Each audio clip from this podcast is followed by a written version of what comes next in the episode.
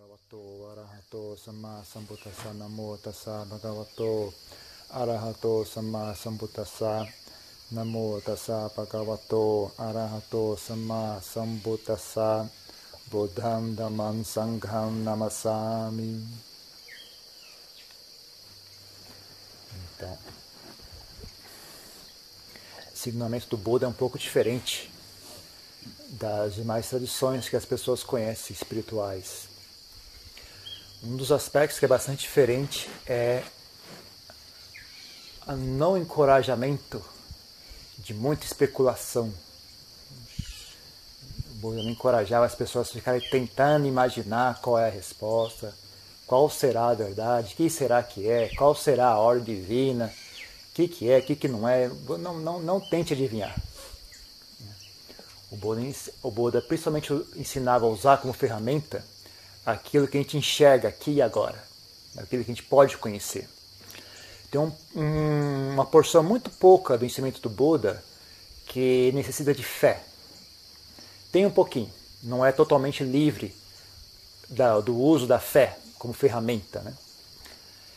Mas gente, isso é, é, um esforço em manter isso o mínimo possível, né? pelo menos nessa tradição. Né?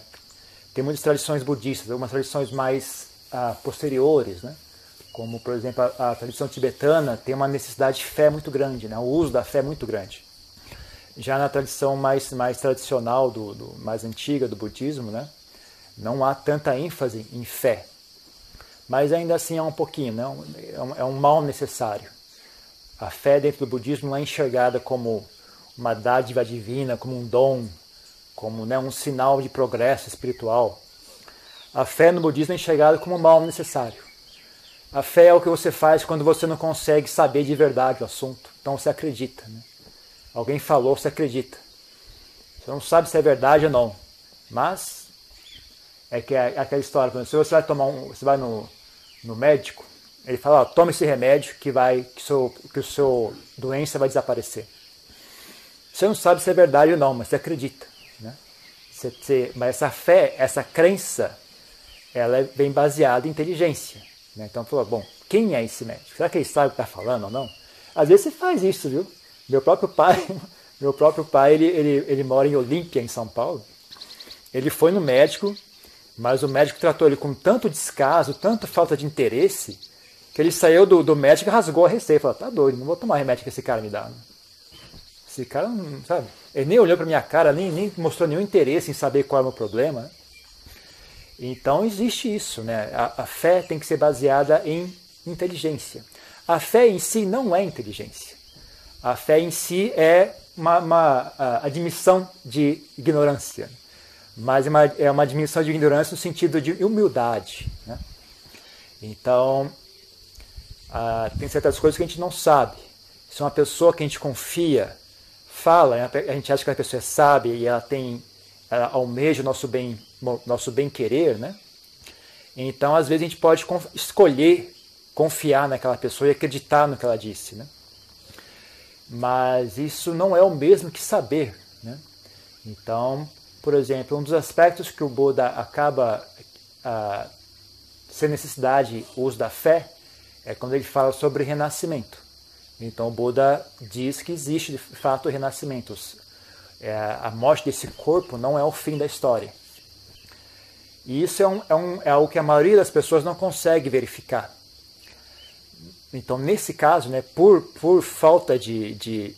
por incapacidade nossa, né, é que a gente então deveria escolher né, se, eu, se, eu posso, se eu quero ou não confiar nessa informação. Mas, apesar de ser algo que a gente inicialmente só tem a opção de acreditar, né, mas é algo que, de acordo com. Se você estudar um pouco mais do ensinamento do Buda, você vê que não é para sempre assim, né? Não é algo que você aceita e acabou. Você pode acreditar agora e mais para frente, se você se desenvolver da maneira correta, você é capaz de verificar essa informação. Será que isso é, é isso mesmo? Existe mesmo renascimento? Não? Se você desenvolver a sua mente de maneira correta, passa a ser um conhecimento. Deixa de ser uma fé e passa a ser conhecimento. Né? Mas, além disso, uh, em geral, o, o, tanto que o Buda pede de que as pessoas acreditem, nem, em geral, não é nada vital. para o caminho, né? Da, do, do caminho para a iluminação. É possível você caminhar um bom, bom pedaço sem acreditar nessas coisas, sem se preocupar com esse assunto. Porque, como eu disse, o, o forte mesmo do ensinamento, que está baseado mesmo, é em observar o aqui e agora. O que é que eu tenho, o que é que eu estou sentindo agora, como é que isso funciona. Então, nesse sentido, você pode usar muito né, do, do seu pensamento, de, de, da sua discernição, né? o seu pensamento que discerne o que, o que é e o que não é. A sua própria inteligência pode ser utilizada. Né? Quando você tem ah, como nutrir aquela, aquela inteligência com fatos. Né? Então, por exemplo, a gente sente meditação. É uma coisa até meio cruel, né? Fala, sente meditação e procure fazer silêncio na mente. Mas a verdade é, a, silêncio na mente é um resultado, ele não é, não é uma causa. Né? É difícil uma pessoa conseguir sentar e voluntariamente silenciar a mente dela. Silêncio na mente surge mesmo quando a mente está bem, quando a mente está profundamente bem, não só assim legalzinha, quando a mente está assim muito bem mesmo, que ela não tem mais essa compulsão em ficar se mexendo, se contorcendo tentando buscar algo para se distrair, sabe? Quando ela está bem, mas bem mesmo, de verdade, ela para.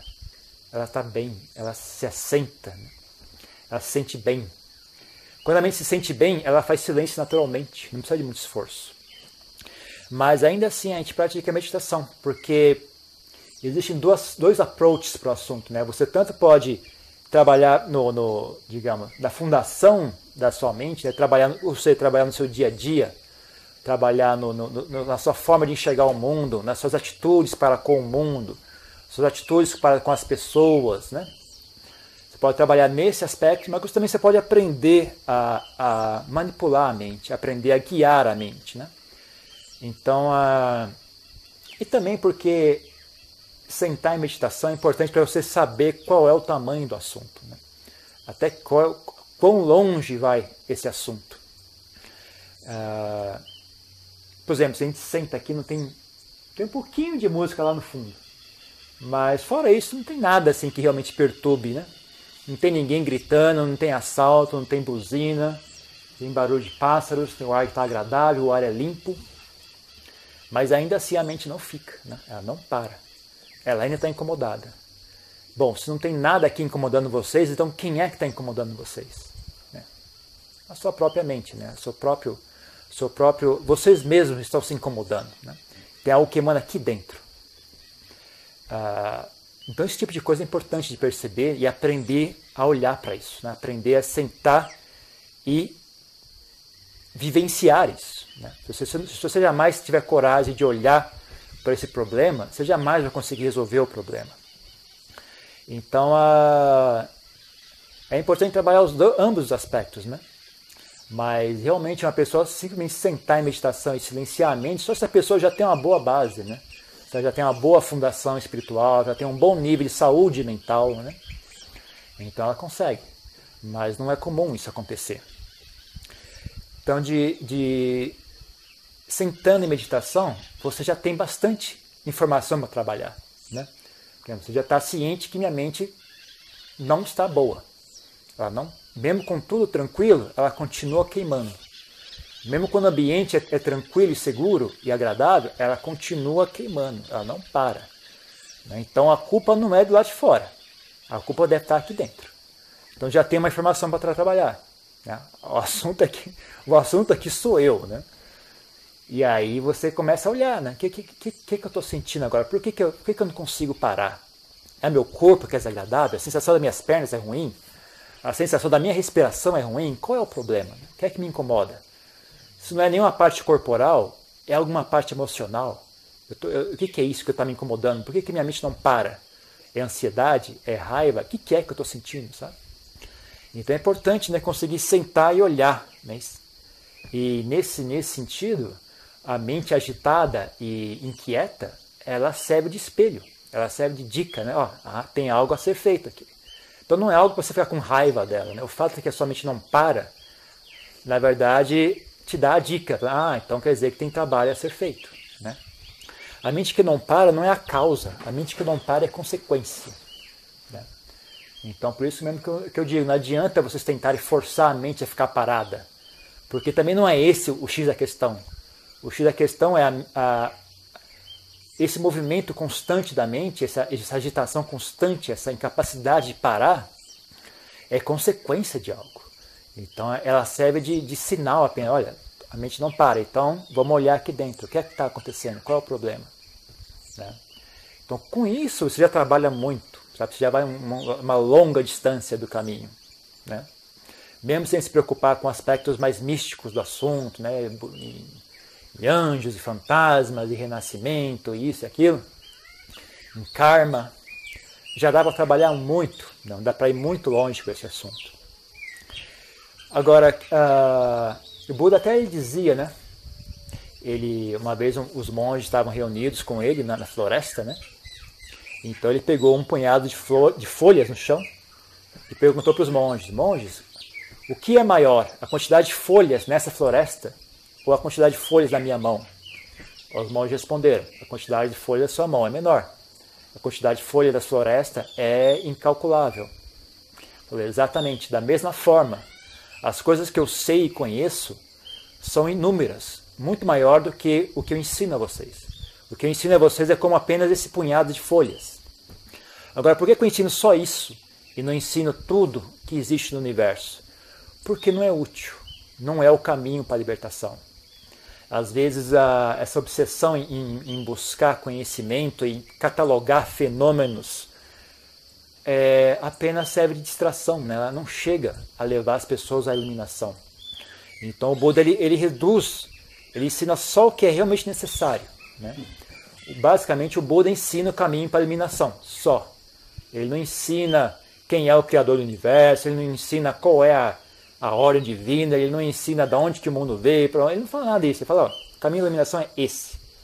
Né? Você pacifica a mente assim, você aplica a mente dessa forma, se investiga dessa forma, se liberta a mente dessa forma. Basicamente só isso que ele ensina.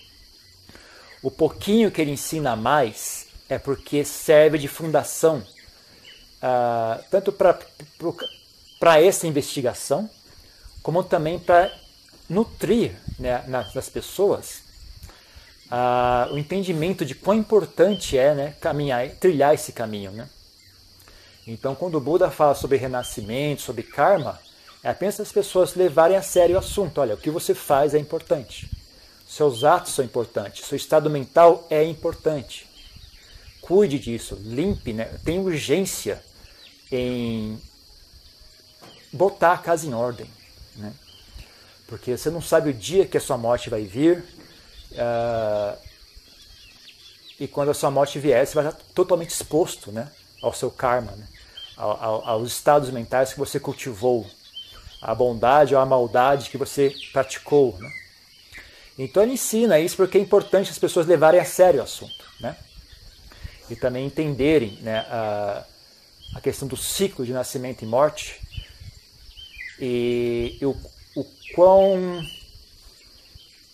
não desejável talvez seja esse ciclo de nascimento e morte, né? Quão, quão, quão interessante seria libertar-se desse ciclo, né? Transcender este esse estado de existência, né? Que o Buda chama de samsara e alcançar uma libertação, alcançar uma transcender tudo isso, né? Deixar tudo isso para trás e ir além, né?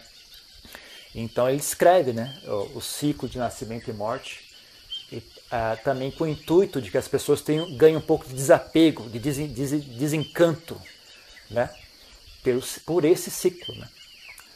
Ah, uma das coisas que o Buda diz é que esse ciclo não é garantido.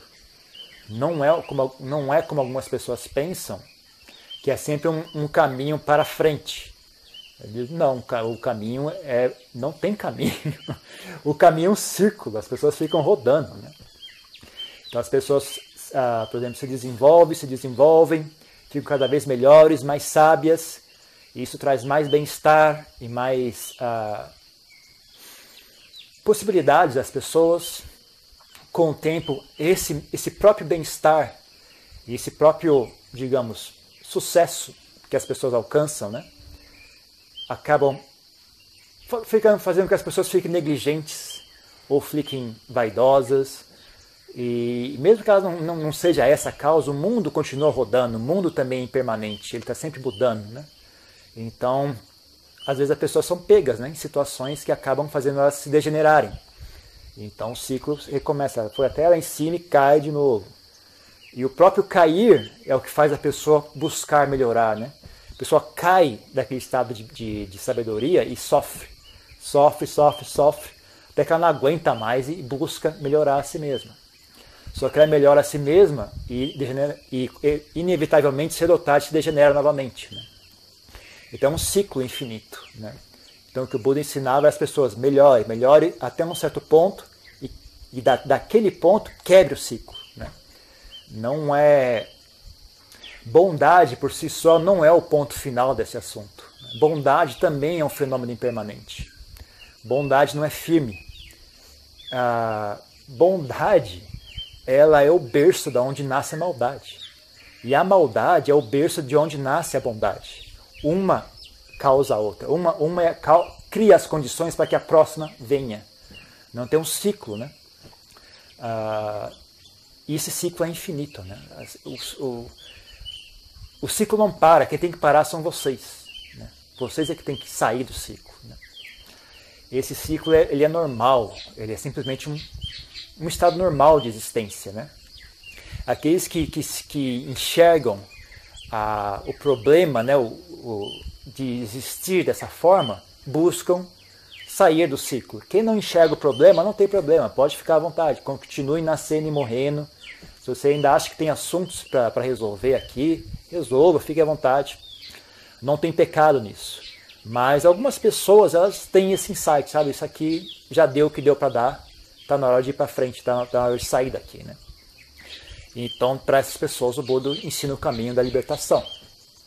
Para as pessoas que ainda não têm essa, esse insight, o Buda ensina sobre bondade, o Buda ensina sobre purificar a mente, o Buda ensina, ensina sobre alcançar um estado de felicidade aqui agora, no mundo, né?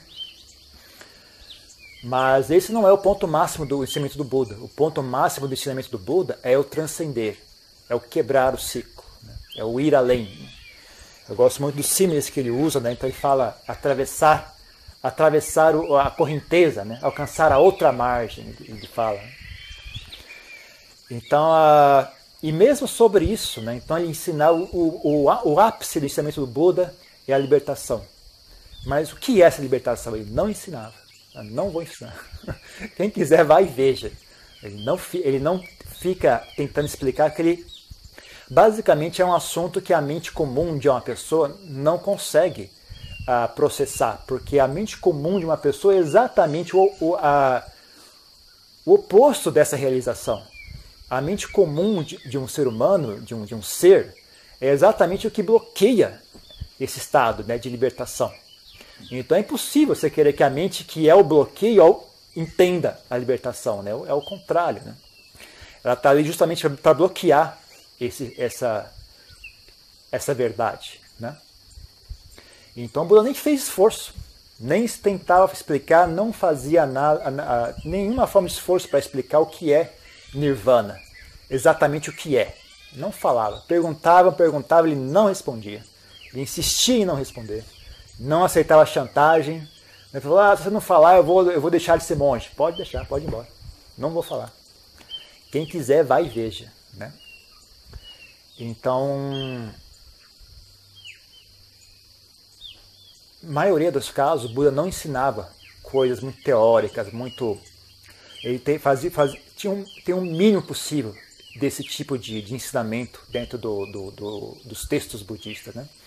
Pelo menos os textos originais, os textos mais antigos, né? Depois disso, as pessoas desenvolveram outras formas né, de budismo, que aí tem uma outra, outra pegada mas originalmente era assim. Né? E, uh, isso é importante também, não só, como eu disse, uh, existem consequências né, de você, você vai fazer um caminho que é muito baseado em fé, isso tem um custo. Né? Uh, o lado bom da fé é aquele agradável, né? aquelas, aquelas informações novas, aquele mundo de mistério que você fica ouvindo falar a respeito, tudo fantástico muito sedutor, muito, rom, é muito romântico, muito misterioso, né?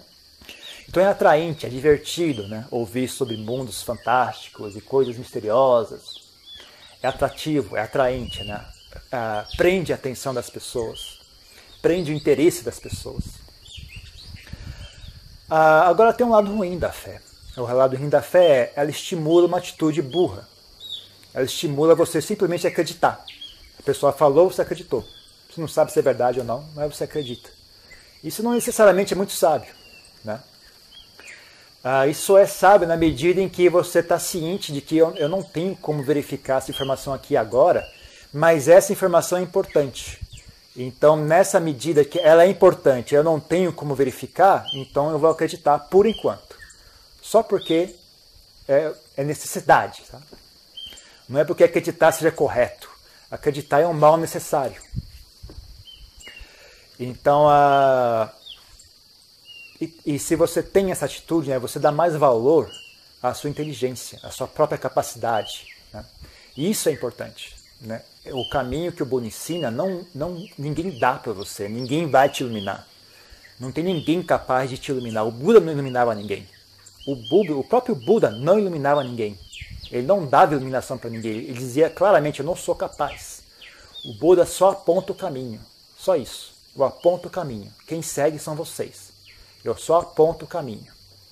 Ele era bastante claro a esse respeito. Né? Então, se vocês ouvirem por falar e por aí que tem alguém que dá iluminação, vai lá que o mestre vai iluminar você, esquece, é, é charlatão. Porque o próprio Buda não fazia isso. Né? Então, se tem alguém falando que faz, pode ter certeza, é charlatão. Não acredite. O que o Buda ensinava, ele ensinava as pessoas a se desenvolverem e ajudava elas, dava conselho. Né? Na medida que ele era muito sábio, ele também ele, sabia que ensinamento dar para aquela pessoa, né? Então ele sabia guiar a pessoa, mas ele não, ele não iluminava ninguém. Então é, é importantíssimo é, você ser autossuficiente. Né? Lá na Tailândia ainda tem uma, uma, tradição muito forte disso. Né? Eu acho que é um pouco peculiar o budismo na Tailândia justamente nesse sentido. Os bons mosteiros ah, não te ensinam a meditar. Os bons mosteiros te ensinam a ser um praticante. Eles te ensinam as qualidades que você precisa desenvolver. Então eles têm um, um, uma rotina dentro do mosteiro, né? Que obriga você a desenvolver essas qualidades. Mas eles não ensinam, ó, medite assim, foque a mente assim, sente meditação assado, faça isso, faça aquilo. Fala, senta aí e medita. Se vira, aprenda.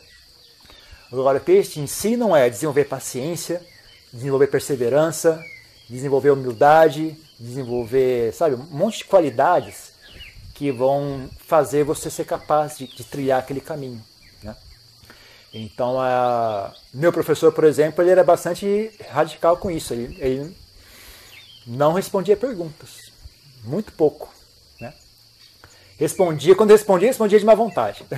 uma cara feia, respondia assim de má vontade. Né? Então, então, para mim, para mim, né, o que eu percebi dele, que ele queria de mim era isso, né? Ele não, ele não queria que eu fosse lá fazer pergunta, ele queria que eu respondesse minhas próprias perguntas. Né?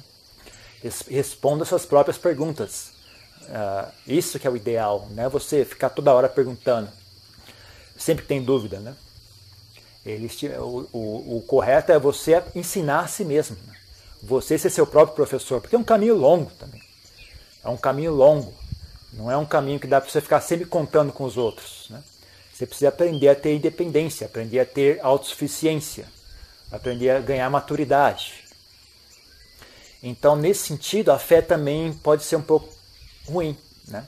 Você ficar sempre dependendo de algo que alguém disse. Né? Então, é bom você ter uma atitude de, de autossuficiência, uma, uma atitude de investigação, uma atitude de fé em si mesmo. Falar, bom, essa mente é minha, eu vou ter que dar um jeito. O problema sou eu, a solução sou eu. Muito simples. Né? Essa é uma coisa importante a aprender quando a gente pratica meditação. A gente vem para um lugar tranquilo assim, só para acabar com as desculpas. Ah, é o barulho do carro, ah, é o calor, ah, é isso. Não, não é. É você. se, mas veja o lado bom. O problema é você, a solução também é você. Então, tá fácil, não precisa comprar nada. Não precisa ir para o Tibete. Não precisa comprar, não precisa fazer ritual nenhum. É você a solução. Então uh, tem que ter esse entendimento, tem que ter fé nisso. Quer ter fé em algo, tenha fé nisso. Se vocês criam um problema, vocês conseguem criar a solução. Se vocês têm inteligência suficiente para criar o problema, vocês também são capazes de criar a solução. Né? Só precisa o quê? Disposição para olhar, disposição para entender o que é que eu estou fazendo de errado. Como é que eu paro de fazer isso? Né? Um pouco do assunto tem muito a ver com saber aguentar a situação, saber aguentar a situação de um corpo físico. O corpo físico é desagradável, é um fato. Ele coça, ele dói, ele incomoda, dor de cabeça, cansaço, velhice, doença. Uh, mas quem quis nascer aqui fomos nós. Né? O Buda disse que o renascimento não vem, não é alguém que mandou você nascer lá. Você quis nascer aqui. Então entenda esse assunto é seu. Você nasceu aqui, agora aguenta. Pense o seguinte também. Algo ser pesado ou leve depende de quem está carregando. Então você pensa, ah, mas esse corpo é desagradável. Depende da sua capacidade de aguentar. Se você tem uma, uma mente firme e se essa mente possui uh, bem-estar em si mesma, ela consegue sim carregar esse corpo sem muito problema. A sensação desagradável que ele gere, quer seja ansiedade, quer seja dificuldade em respirar, quer seja dor de cabeça, não é difícil de carregar para uma mente que tem firmeza, uma mente que é saudável, que é forte se sua mente é preguiçosa, se sua mente é, é infantil, é, mimada, está sempre acostumada com prazeres, algum, algum chicletinho para mastigar, alguma balinha para chupar, alguma coisinha para me distrair, aí sim, aí você não consegue carregar. O corpo é insuportável. E aí, o corpo sendo insuportável, a mente está sempre agitada, buscando distrações. Qualquer coisa para escapar dessa sensação, dessa experiência. Então, um dos primeiros passos que eu sempre enfatizo para as pessoas é faça as pazes com o seu corpo. Aprenda a sentar em meditação e sentir. Não importa se é agradável ou não, isso é, isso é relativo. O importante é, eu preciso ser capaz de aguentar isso, porque esse é meu corpo. Eu vou carregar essa tranqueira a vida inteira. Então, literalmente, a vida inteira. Né? Quando a vida acabar é porque esse corpo morreu. Então, é bom fazer as pazes com isso, sabe? Isso tranquiliza a mente. Quando a gente faz as pazes com o corpo, a mente fica mais tranquila. Aí você trabalha um pouquinho mais o emocional, mas o emocional é fácil. O emocional ele é, ele é muito flexível, é, é, um pouco de inteligência você resolve. Ah, o que é muito chatinho mesmo, pegajoso, é o corpo, porque ele, ele, não, ele não cede, né? Ele, ele não, não obedece suas, suas, suas ordens, né? ele tem, uma, tem um, um, um fluxo próprio. Né? Então, ah, muito do que tem a ver. Tem um mínimo que você faz né, para alongar e para se alimentar bem, mas só vai até certo ponto isso, sabe? Não vai muito longe. Então, muito do assunto relacionado ao seu corpo é parar de esquentar a cabeça, parar de criar problemas, aprender a tolerar a sensação desse corpo. Meditação é muito útil para isso. Né? Então, sente meditação, aguenta, relaxa, aprenda a fazer as pazes com essa sensação do corpo. Né? Quando você desliga aquele falatório, Aí você sente o corpo, sente a respiração, sente as pernas. Nem sempre a sensação é agradável. Ah, tudo bem. Mas é assim, a sensação é essa. Isso esse é, um, é um, um, local onde você tem que usar a aceitação, fazer as pazes, sabe? parar de brigar. Não é agradável, mas é o que é. Normal. Né? E agora, no que diz respeito ao, ao, ao mal-estar causado pelo, pela, pela mente, né? isso é bem mais fácil trabalhar. Né? Eu acho, pelo menos para mim é mais fácil. Uh, porque ela é flexível, a mente é totalmente flexível. Então, se você tem problema muito de culpa, é fácil. Se você tiver inteligência, você consegue desfazer essa culpa. Se você tem problema de ansiedade, não é difícil. Né? Se você tiver um pouquinho de, de paciência e de inteligência, né, de, de, criatividade, você desfaz a ansiedade. Se só, só souber pensar direito, você já consegue desfazer a ansiedade, consegue desfazer a raiva. Só usando pensamento você consegue desfazer a raiva.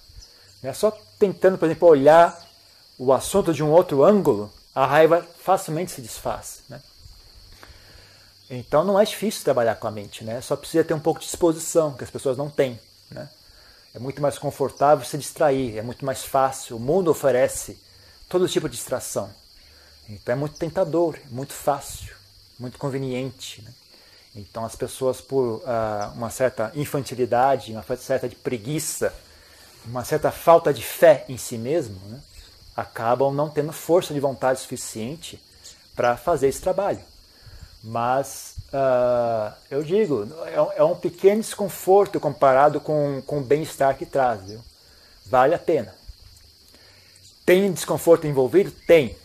Mas é bem menor do que o, o do que o bem-estar que ele traz. Né, você aprender a fazer as pazes com isso aqui é um alívio fantástico.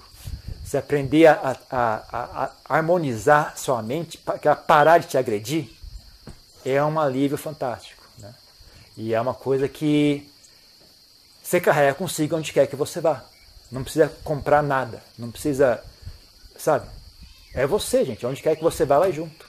Você cultivou paz mental, se você for hábil em, em cultivar a paz mental, em tiver inteligência para suster aquela paz mental, você vai com ela onde quer que você vá. Onde você vá, você, você está bem. A situação muda, você continua bem. A situação está boa, você está bem. A situação está ruim, você está bem. Não perde muito a, o equilíbrio. E a forma correta né, de cultivar esse estado de, de inteligência e sabedoria tem a ver com harmonizar-se com a realidade. Né? Outra tentação que as pessoas têm muito grande é, é viver no mundo da fantasia. Né? Então eu falo cultivar a paz mental, então as pessoas às vezes, para alcançar a paz mental, elas tentam imaginar o mundo da maneira que ele não é. Tentam imaginar, ah, mas tudo bem, é, no, no mundo é, tem alguma coisa por trás de tudo isso aqui que no final vai fazer sentido, isso aqui, sabe? Elas tentam, criam, criam teorias que explicam as coisas de maneira que elas gostariam que fosse. Mas na verdade o método correto é faça as pazes com o modo como o mundo é. Ele é assim. Uh, não precisa de tanta explicação assim para o mundo fazer sentido. Às vezes, às vezes tem mais a ver com você parar de botar expectativas com relação ao mundo. O que eu digo para as pessoas é: o mundo não é tão fantástico como vocês gostariam que fosse, mas também não é tão ruim como vocês imaginam. Ele não é nem tão bom e tão ruim como vocês pensam. O mundo é apenas do jeito que é. Da mesma forma que esse corpo. Né? É a mesma, o mesmo processo. Aprender a, a aceitar a situação como ela é. Né?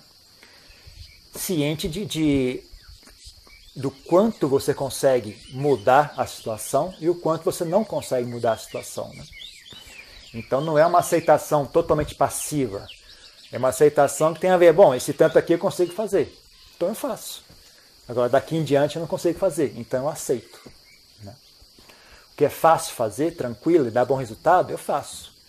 Então, se é, sei lá, encontrar bons amigos, dá pra fazer? Dá. É difícil? Não. Ok, vamos fazer. Agora, vamos, já sei, vamos parar toda a guerra no mundo. Ih, aí é difícil. aí é ruim, porque é difícil fazer. Você não tem como controlar as pessoas. A não ser que você comece a agredir as pessoas para elas pararem de brigar. Aí você vira a guerra do mundo, né? Mas você consegue fazer a sua parte, né? Você consegue não brigar com os outros, você consegue não agredir as pessoas, você consegue falar em prol da paz, você consegue ensinar as pessoas sobre o, o benefício da paz, mas parar as pessoas de brigar é muito difícil. Né? Então esse é um ponto que esse daqui em diante é o mundo é assim, faz parte do mundo. Essas pessoas agora são assim, portanto elas se comportam dessa forma, normal. O momento delas é esse. A realidade delas é essa. O karma delas é esse. Então essa parte você aceita. A parte que você consegue melhorar, você melhora. E então uh, é isso. Tem, é, um, é um trabalho de muitas faces, é um trabalho multi, multifacetado. Né? Você trabalha sobre vários aspectos. É um trabalho que não, não, não é fazer uma reza, esperar que as forças do, do universo venham te salvar não é um trabalho de, de pagar, comprar pureza espiritual, não é um trabalho, sabe? É algo que está aqui. Né? Então, tudo que influencia isso aqui também faz parte do trabalho, também faz parte do, do processo. Tudo que é bom e tudo que é ruim, também, né? e tudo que é neutro. Quem tem sabedoria consegue transformar tudo em, em ferramenta. Né? Então a questão é nós vamos desenvolver sabedoria ou nós vamos continuar se escondendo atrás de prazeres, de confortos. Né? A questão é essa só. Então, no final, o assunto volta para nós mesmos. Né? Então é assim que o Buda ensinava, gente. É assim que é mais ou menos isso. Né? E aí, mais detalhes a respeito, a gente vai estudando aos pouquinhos, vai, vai lendo sutas, vai lendo as escrituras budistas, né? Como é que é a prática de meditação, como é que o Buda ensinava isso, como é que ensinava aquilo. Isso a gente vai preenchendo os detalhes, né? Com um pouco de estudo, um pouco de leitura e um pouco de convívio com outras pessoas, né? Que já têm mais prática do que nós. Mas a estrutura básica é essa. A estrutura básica né, que forma a prática budista é essa, que eu mencionei agora. Bom, e agora fica para nós trilhar ou não, né? ir ou não em frente. Quem não quiser ir em frente não tem problema, não é obrigatório. Às vezes não é o momento para você ainda, às vezes você ainda não chegou a hora de fazer isso. Né? Agora para você o importante é continuar fazendo, sei lá, enfiado no mundo, buscando soluções dentro desse, desse mundo de fenômenos de, de, de mudança e de prazeres e dor. Tudo bem, fique à vontade. Cada um tem seu caminho. Ok?